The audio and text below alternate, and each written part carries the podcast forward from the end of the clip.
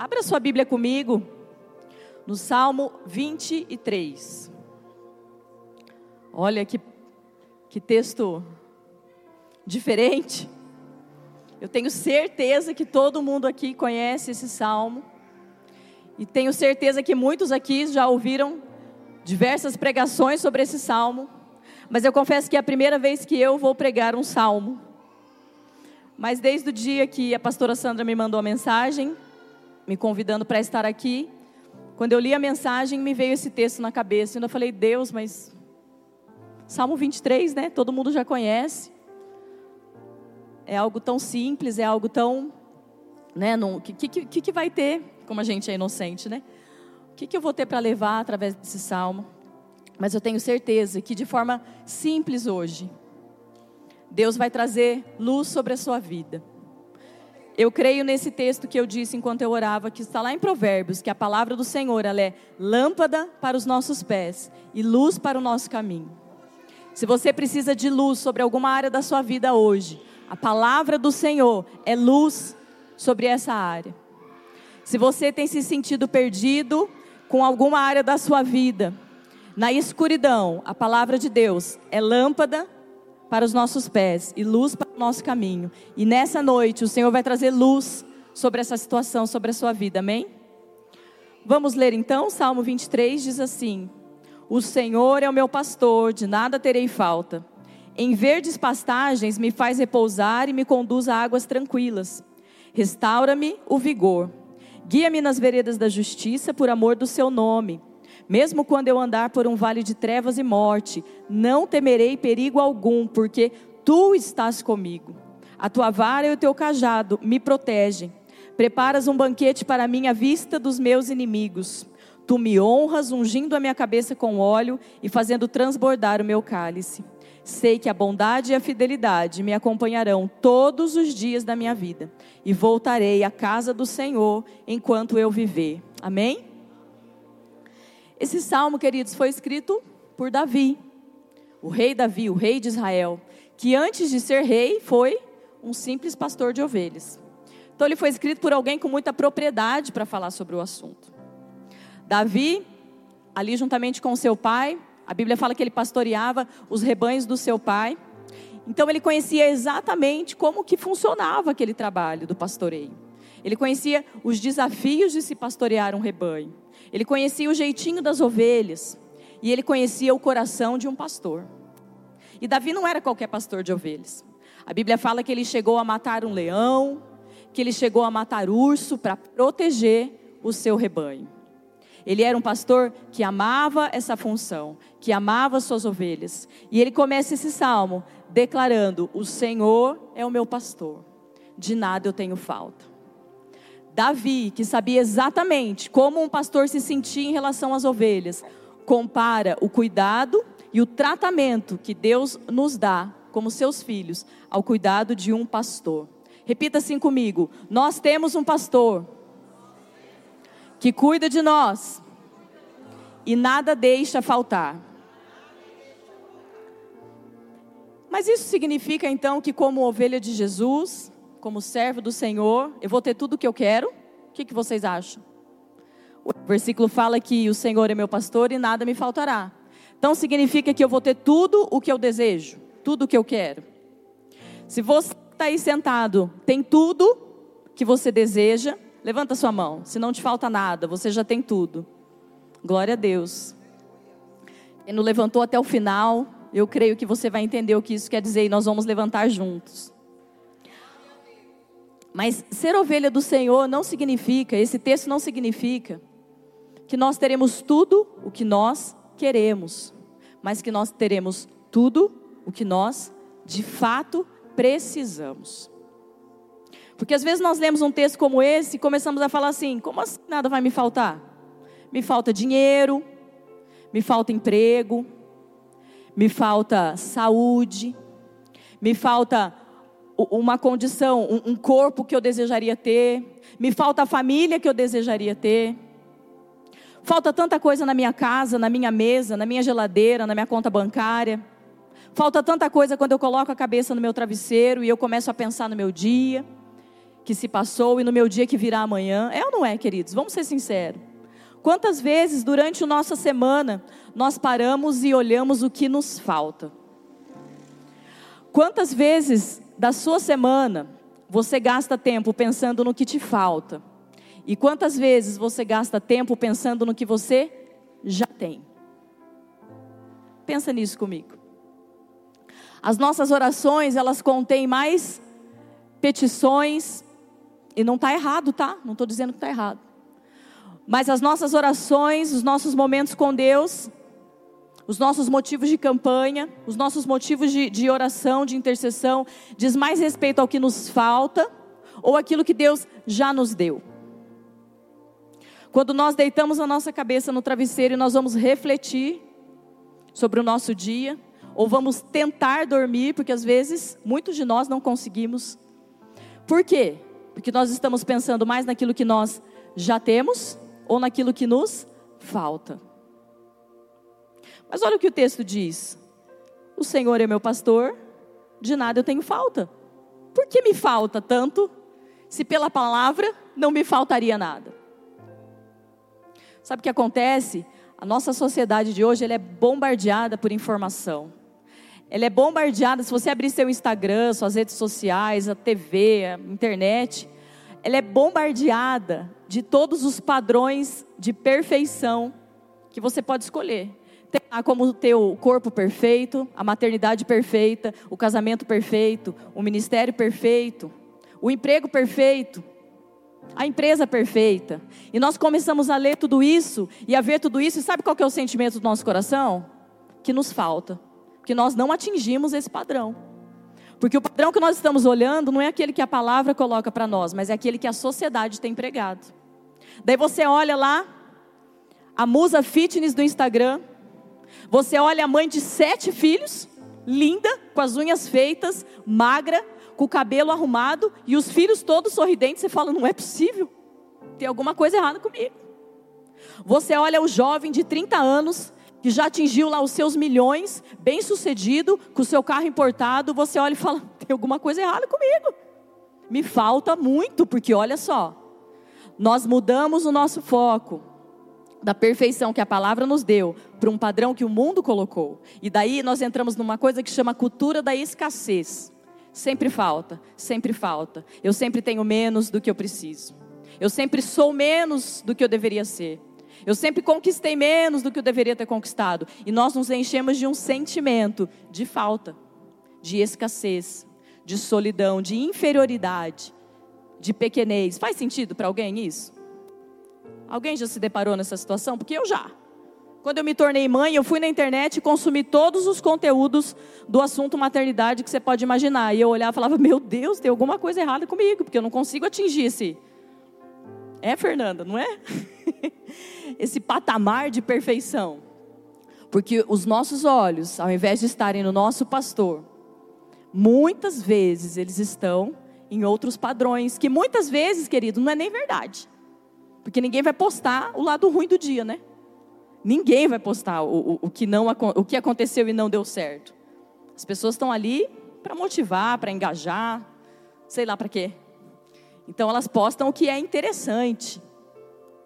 Do mesma forma que nós, né? Ninguém sai postando. Todo mundo, né? Coloca o filtro para aparentar algo mais bonito.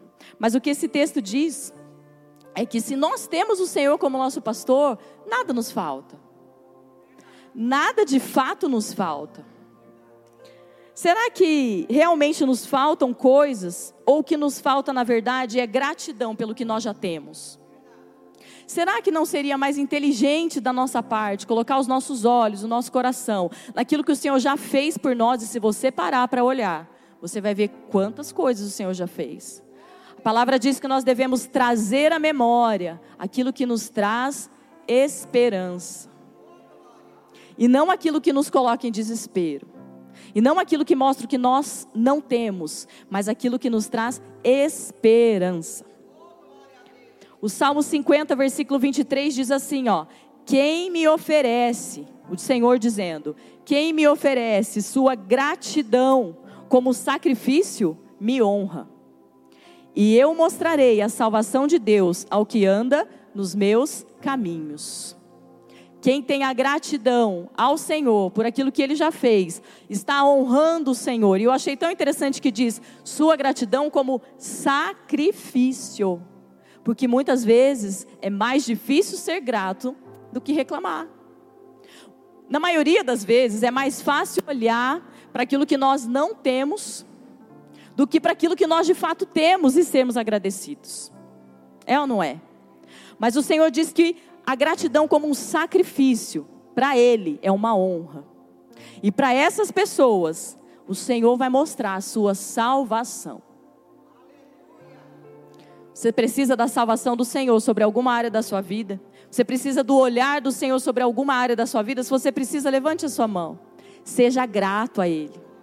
Ofereça hoje, a partir de hoje, não é hoje nesse culto, é a partir de hoje, como estilo de vida gratidão por aquilo que ele já tem feito, pela sua saúde, pelo seu alimento, pelo emprego que você tem, pelo salário que você tem, pelos seus pais ainda vivos, ou por aqueles que já se foram, mas você teve a oportunidade de ter com você, pelos seus filhos, por essa igreja, olha o lugar onde Deus te trouxe para cultuar, olha os irmãos que Deus tem colocado no seu caminho, pela sua saúde, que pode não estar perfeita, mas você tem o fôlego da vida.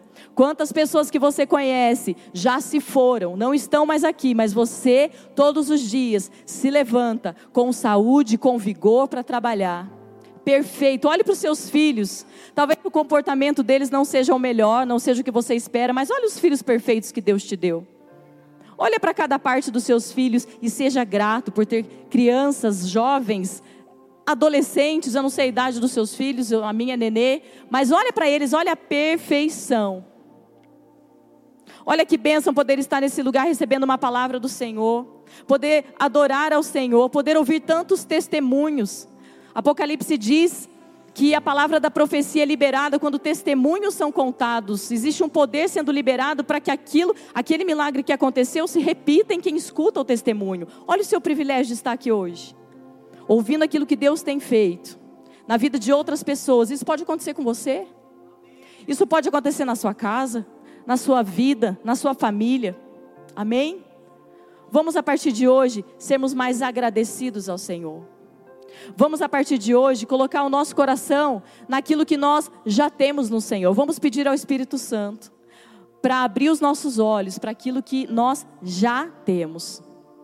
E para que a gente possa declarar como Davi: O Senhor é o meu pastor, nada me faltará. Amém? Mas agora eu quero chamar sua atenção para aquilo que de verdade essa frase quer dizer. O Senhor é meu pastor, nada me faltará, ou de nada sinto falta. A expressão hebraica para nada me faltará, no texto original, ela não diz respeito àquilo que o Senhor Deus pode nos dar. Não diz respeito às coisas, às bênçãos que o Senhor pode nos dar. Mas ela diz respeito ao que o Senhor é. A presença do Senhor. Aquilo que Ele é na sua personalidade como Deus, e não aquilo que Ele pode fazer. É como se nós disséssemos assim: de nada terei falta, ainda que eu não tenha tudo. Consegue entender? De nada eu sinto dentro de mim falta. Não existe um buraco dentro de mim, uma ausência dentro de mim, mesmo quando eu não tenho tudo. Você não precisa ter o carro que você está almejando para ser feliz. Por mais que Deus possa te abençoar com esse carro. Você não precisa ter o casamento ou o emprego que você está sonhando para se sentir feliz e preenchido e pleno na presença do Senhor. Embora o Senhor possa te abençoar com o trabalho, com a família, com a cura, com o milagre que você anseia. Mas entende que é algo mais relacionado ao que está dentro de nós com aquilo que está fora. Entende que hoje a nossa sociedade, muitas vezes, quantas vezes nós vemos isso? Pessoas que têm tudo. Você olha e fala, gente, tinha tudo e tirou a própria vida. Tinha tudo, era rico, era bonito, era famoso e tirou a própria vida, ou foi acometido por alguma enfermidade, ou perdeu tudo repentinamente, enfrentou um desastre. Gente, quantas vezes, quantas notícias nós vemos assim? E nós pensamos, meu Deus, tinha tudo, Quantas pessoas estão sofrendo com depressão, com ansiedade, com síndromes terríveis, tendo tudo o que aparentemente é o desejo de todas as pessoas. É ou não é? Será que o que de fato você precisa, querido, é algo que você não tem? Já. Será que o que te faz tão infeliz, como muitas vezes nós dissemos, eu vou ser feliz quando eu casar? Ah, eu vou ser feliz quando eu atingir um salário X. Ah, eu vou ser feliz quando eu passar no vestibular e entrar em tal faculdade. Eu vou ser feliz quando eu estiver trabalhando naquela empresa que eu imagino. Eu vou ser feliz quando eu estiver naquele ministério que eu imagino. Quantas vezes nós condicionamos o nosso estado interior a algo externo, sendo que na verdade o nosso coração tem que estar firmado no nosso bom pastor, que é Jesus. E daí nós vamos poder dizer: de nada eu tenho falta, mesmo que eu não tenha tudo. Coloque a mão no seu coração. Repita essa frase: De nada terei falta, ainda que eu não tenha tudo. Mais uma vez, com mais convicção: De nada terei falta, ainda que eu não tenha tudo. Mesmo que você não tenha tudo que você imagina que você precisa. Existe um bem maior do que qualquer coisa, do que qualquer é, bem material, do que qualquer pessoa, do que qualquer experiência, do que qualquer prazer, do que qualquer conquista humana. Existe um bem maior, chamado Jesus Cristo, chamado uma vida na presença do Senhor, uma vida como pastor, sendo guiado e direcionado por Ele. Talvez você entrou nesse lugar hoje para buscar alguma coisa. E sabe, Deus ama alegrar os seus filhos. E Ele ama também dar coisas como um bom pai. Mas sabe o que você de verdade precisa? Da presença do pastor na sua vida. Muito mais do que a bênção que você veio buscar nesse lugar. Você precisa daquele que ama distribuir bênçãos ao seu povo. Você precisa dessa presença dentro de você como seu Salvador, como seu Senhor, como seu mestre, mas também como seu amigo, seu conselheiro, seu noivo, como alguém que você compartilha a sua vida. Muitas vezes nós não compartilhamos a vida com Deus, só os problemas, na é verdade. Precisamos de alguma coisa, nós corremos para o Senhor e nós temos que correr. Mas por que não compartilhar com Ele toda a nossa vida, todo o nosso dia, do momento que nós acordamos até o momento que nós vamos nos deitar? Amém? Mas o nosso Senhor, Ele é tão bom, que mesmo sendo nosso pastor, e Ele não precisava fazer nada por nós, somente sendo nosso pastor dentro de nós, nós já teríamos tudo. Esse texto nos, nos mostra cinco coisas que Ele faz por nós quando Ele é o nosso pastor. Cinco presentes que nós temos quando o Senhor é o nosso pastor. E a primeira delas que eu quero te dizer que está no começo do texto, fala que em verdes pastagens ele me faz repousar e me conduz a águas tranquilas e restaura-me o vigor. Eu quero te dizer nessa noite que Deus tem para você descanso, paz, renovo, vigor, refrigério para sua alma. A palavra do Senhor diz: Vinde a mim, todos os que estáis cansados e sobrecarregados, que eu vos aliviarei. E o Salmo 23 diz que ele nos conduz a pastos verdejantes e a águas tranquilas. E ele nos revigora, ele nos traz força, ele nos traz renovo. Nessa noite, o príncipe da paz, que é o Senhor Jesus, está nesse lugar. Se você tem tido falta de paz no seu coração, nessa noite eu quero declarar que você vai ter um encontro com o príncipe da paz e toda ansiedade, toda depressão, toda angústia, toda preocupação vai dar lugar à paz sobrenatural que só o bom pastor, o príncipe da paz, pode proporcionar. Recebe isso sobre a sua vida em nome de Jesus.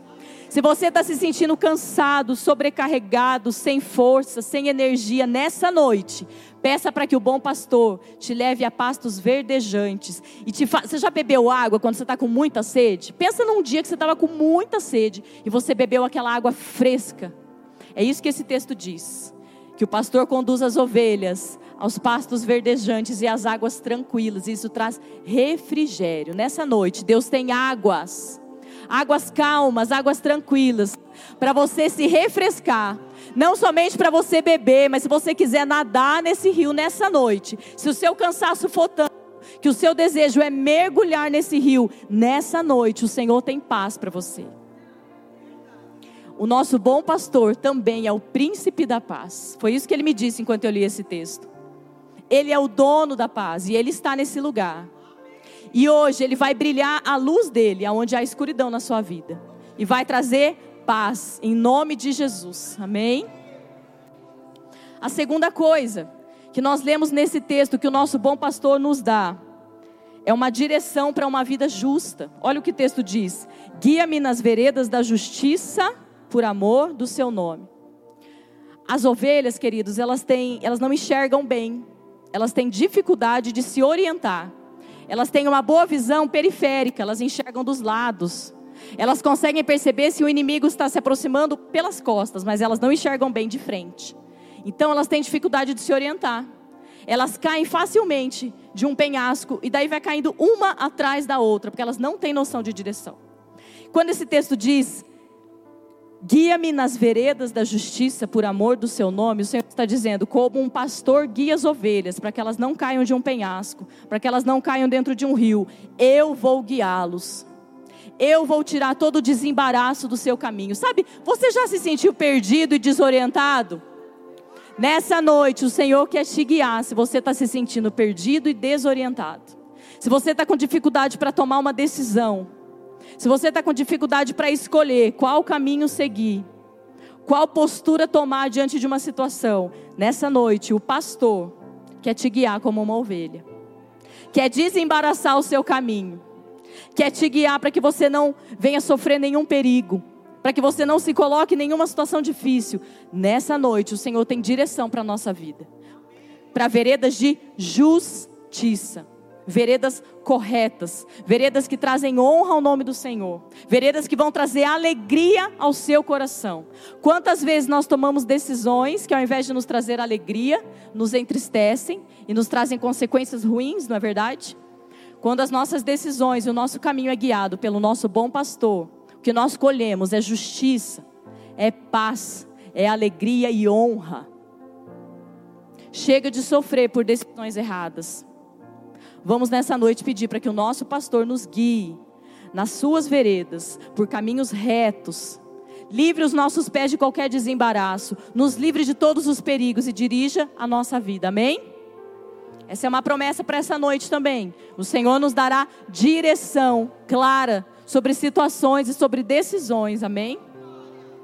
A terceira coisa, mesmo que eu andar por um vale de trevas e morte, não temerei perigo algum, porque tu estás comigo, e a tua vara e o teu cajado me protegem. A outra benção que o Senhor nos dá é uma proteção especial pela própria presença do Senhor. Esse versículo é uma prova de que o Senhor, meu pastor, e nada me faltará, não diz respeito a não ter problemas, porque ninguém deseja passar pelo vale, por um vale de trevas e morte, concorda? Se o salmista menciona que, mesmo que eu ande pelo vale das trevas e da morte, ou da sombra da morte, como diz algumas traduções, quer dizer que nós vamos sim enfrentar vales, mas nem nesses vales e nem nesses lugares nós sentiremos falta de algo, porque tu estás comigo. Sabe o que isso quer dizer? Que não existe maior presente do que a presença do Senhor. Não existe maior proteção que você possa ter na sua vida. Não existe maior consolo que alguém possa te fornecer do que a própria presença do Senhor. Muitas vezes os pastores têm que conduzir as suas ovelhas por desfiladeiros. Existem alguns estudiosos que acham que esse vale, sombra da morte, era um lugar físico mesmo por conta dos lugares que Davi passava com as ovelhas. Essa é uma teoria. Porque muitas vezes os pastores precisavam conduzir as ovelhas por, por desertos e lugares muito perigosos. Quando Davi diz isso, Eu acredito que ele estava ali lembrando de momentos que ele passou com as suas ovelhinhas. De repente, no dia que ele matou o leão ou que ele matou o urso, mas que ele teve que se dedicar integralmente para salvar aquelas ovelhas do perigo. Nessa noite, o Senhor precisa te lembrar que, mesmo que você esteja num vale de sombra, num vale escuro, num vale perigoso, num vale de morte, você não está sozinho. O Senhor está com você, te guiando, segurando as tuas mãos.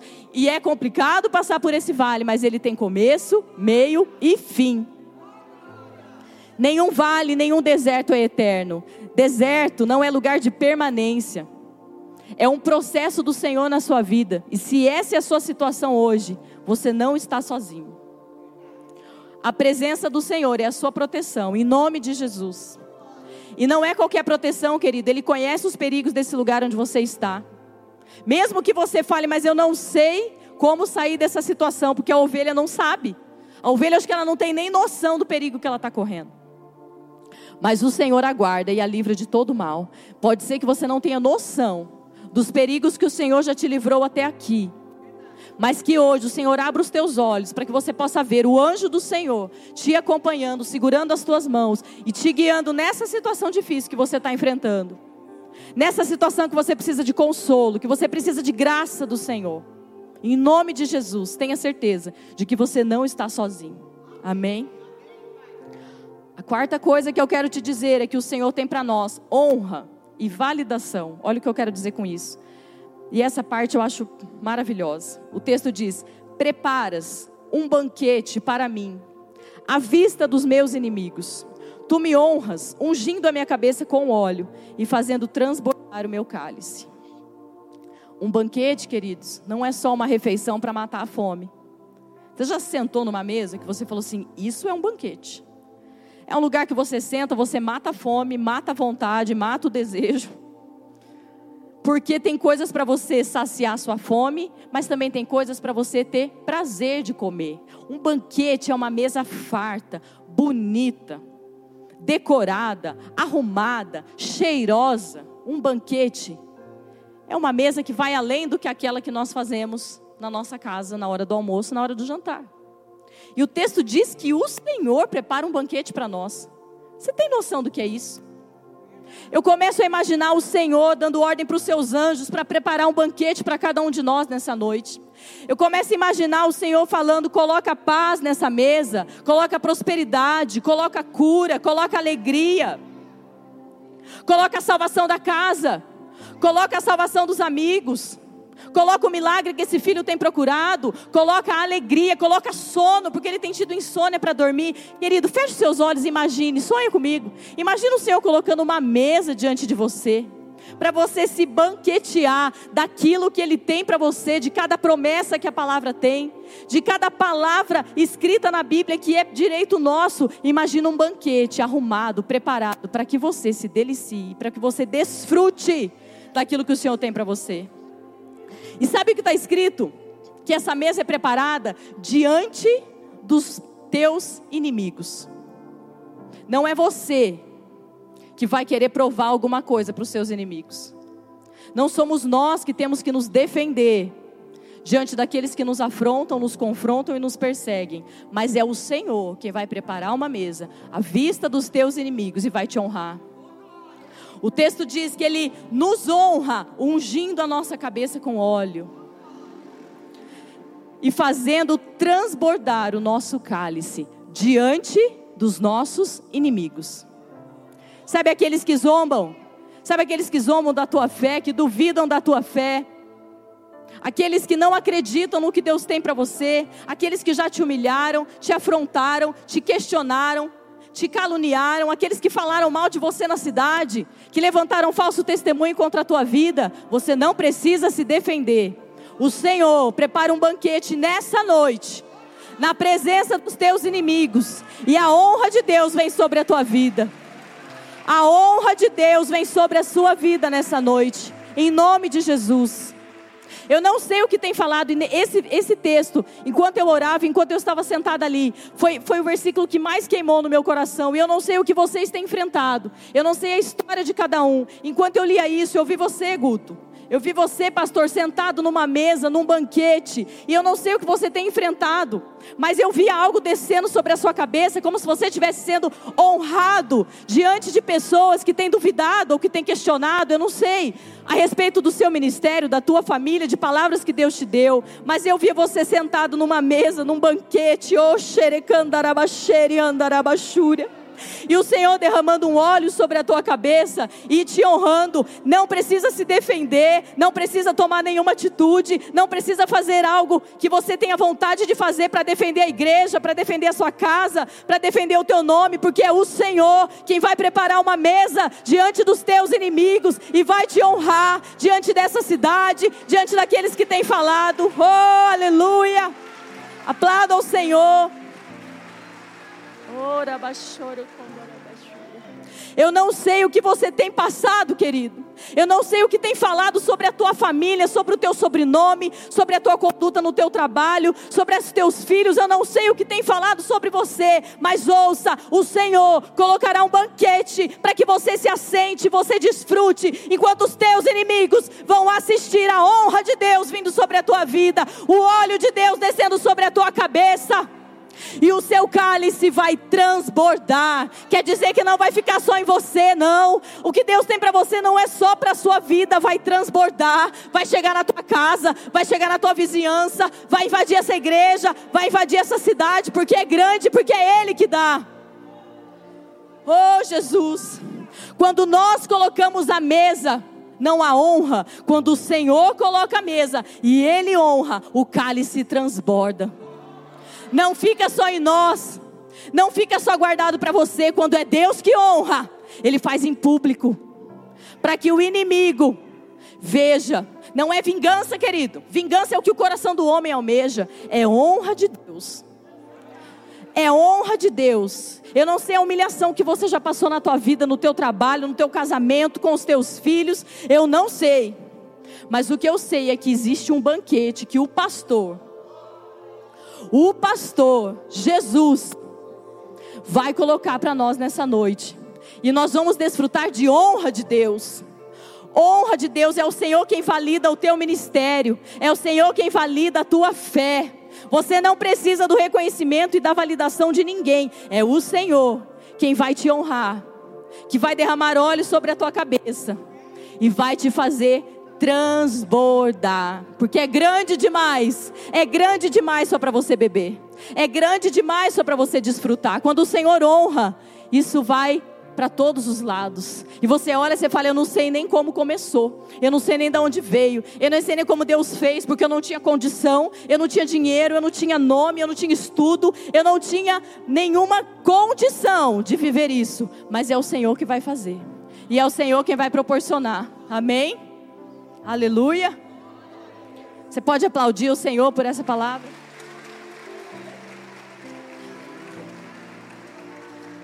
Glória a Deus. E a última coisa que esse texto nos diz é que a bondade e a fidelidade, além da que ele nos dá é bondade e fidelidade, além da garantia de um lugar na presença do Senhor. Olha como esse texto termina. Sei que a bondade e a fidelidade me acompanharão todos os dias da minha vida, e voltarei à casa do Senhor enquanto eu viver. Repita assim comigo: bondade e fidelidade. Muitos aqui acham que caminham debaixo, do, debaixo de um jugo do Senhor, debaixo de uma cobrança do Senhor, debaixo de um descontentamento de Deus. Muitos aqui acham que são reprovados pelo Senhor. Mas sabe o que ele te diz? Que o que Ele quer que te acompanhe é a bondade e a fidelidade dEle. Deus ama a tua vida, querido. Deus celebra as tuas vitórias. Deus quer usar você, Deus quer guardar você. E sabe qual, qual dos atributos dele que te acompanham? A bondade, porque ele é bom. E como um bom pai, ele te abençoa com tudo isso daqui. E a fidelidade, sabe o que é fidelidade? É a certeza de que Deus cumpre cada uma das suas promessas, cada uma das suas palavras. Cada uma das profecias que você já recebeu, cada uma das promessas que você já leu na palavra do Senhor, que são para você, a bondade e a fidelidade do Senhor, vem junto com tudo isso e te acompanhe. Quando você for quando Satanás tentar te enganar e lançar na tua cabeça um pensamento mentiroso de que Deus não te ama, de que Deus te rejeita, de que Deus está te acusando de algo, de que Deus é, é, não tem prazer em você, coloque dentro da sua cabeça a bondade e a fidelidade do Senhor é o que me seguem não é o juízo de Deus. Quando nós tomamos as decisões corretas e, e, e vivemos esses pontos que nós falamos anteriormente, lembra? Você está caminhando numa vereda de justiça. Você está caminhando naquilo que o Senhor tem para você. A bondade e a fidelidade dele vão te seguir. Cada vez que você recebe uma promessa de Deus, ela é carregada e ela é carimbada pela bondade e pela fidelidade de Deus. Porque Ele te dá porque Ele é bom. E Ele cumpre porque Ele é fiel. Cada palavra que Ele te deu foi porque Ele é bom. Nós não merecemos nenhuma delas, mas Ele é bom. E Ele faz, e Ele promete, e Ele é fiel, por isso Ele vai cumprir. Cada coisa que foi prometida para você, cada sonho que Deus colocou no teu coração, Deus fez isso porque Ele é bom e Ele vai cumprir porque Ele é fiel. Isso é a bondade e a fidelidade do Senhor nos acompanhando. E o texto diz: Voltarei à casa do Senhor enquanto eu viver. Sabe o que isso quer dizer? Nós temos sempre um lugar na presença do Senhor. Há sempre um lugar para nós na presença do Senhor. E quando eu digo a presença, não é que você tem um lugar marcado aqui na igreja, não. É que existe lá no, no céu, no trono celestial, lá onde os anjos cantam, lá onde tudo é lindo, perfeito, lá no céu, onde Deus recebe a música mais maravilhosa do mundo, lá no céu existe um lugar sempre um lugar para que eu e você possamos nos achegar com confiança diante do Senhor, todos os dias da nossa vida, enquanto vivermos na presença do Senhor. Diga comigo: existe um lugar para mim na presença do Senhor. E eu quero encerrar lendo o texto de João 10:11 que diz: Eu sou o bom pastor. O bom pastor dá a sua vida pelas ovelhas. A gente volta para o ver, primeiro versículo que disse: O Senhor é meu pastor, de nada tenho falta. E nós encerramos lendo que o Senhor é o bom pastor e que Ele dá a sua própria vida por nós. É por isso que nós não temos falta de nada, porque Ele é o bom pastor e ele foi capaz de entregar tudo naquela cruz, de dar a sua vida naquela cruz, para que eu e você pudéssemos hoje desfrutar de todas essas promessas, da honra, da segurança, e para que hoje você saia daqui com seu coração cheio, não de coisas, mas do principal, que é a presença do Senhor. E as coisas, porque nós precisamos de muitas delas, as coisas, o Senhor é o Deus de todas elas. O Senhor é o Deus de todas as bênçãos. E é prazeroso para Ele te abençoar e te honrar e te presentear com a realização de muitos sonhos. Mas nunca se esqueça que não há nada mais importante que a presença do bom pastor na sua vida. Não existe nada mais valoroso do que receber a honra de Deus. Talvez você tenha chorado porque você não tem recebido a honra dos homens. Talvez você tenha se entristecido porque você pensa que aqueles que deveriam reconhecer o teu esforço, reconhecer o teu trabalho, reconhecer o teu amor, reconhecer a tua prática de vida não estão reconhecendo. Você tem chorado pela falta da honra dos homens. Mas nessa noite o Senhor quer te dizer que ele tem uma honra superior para você. Ele tem uma honra celestial para você. Ele tem uma honra dele dos céus sobre a tua vida, que é superior a qualquer honra que um homem pode dar. Amém? Coloque-se em pé.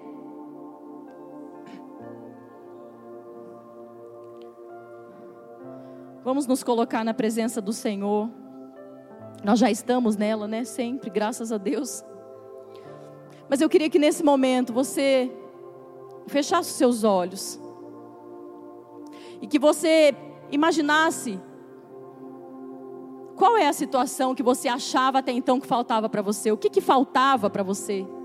E que você entregasse isso aos pés do Senhor hoje. Sabe, muitas vezes nós chegamos diante de Deus com uma necessidade e nós achamos que a nossa vida depende daquilo. E daí nós começamos a buscar a Deus. Nós começamos a ir na igreja, nós viemos nas campanhas, nas vigílias, nós oramos, nós adoramos, nós jejuamos. Sabe o que acontece? Deus nos enche. E sabe daí que você percebe?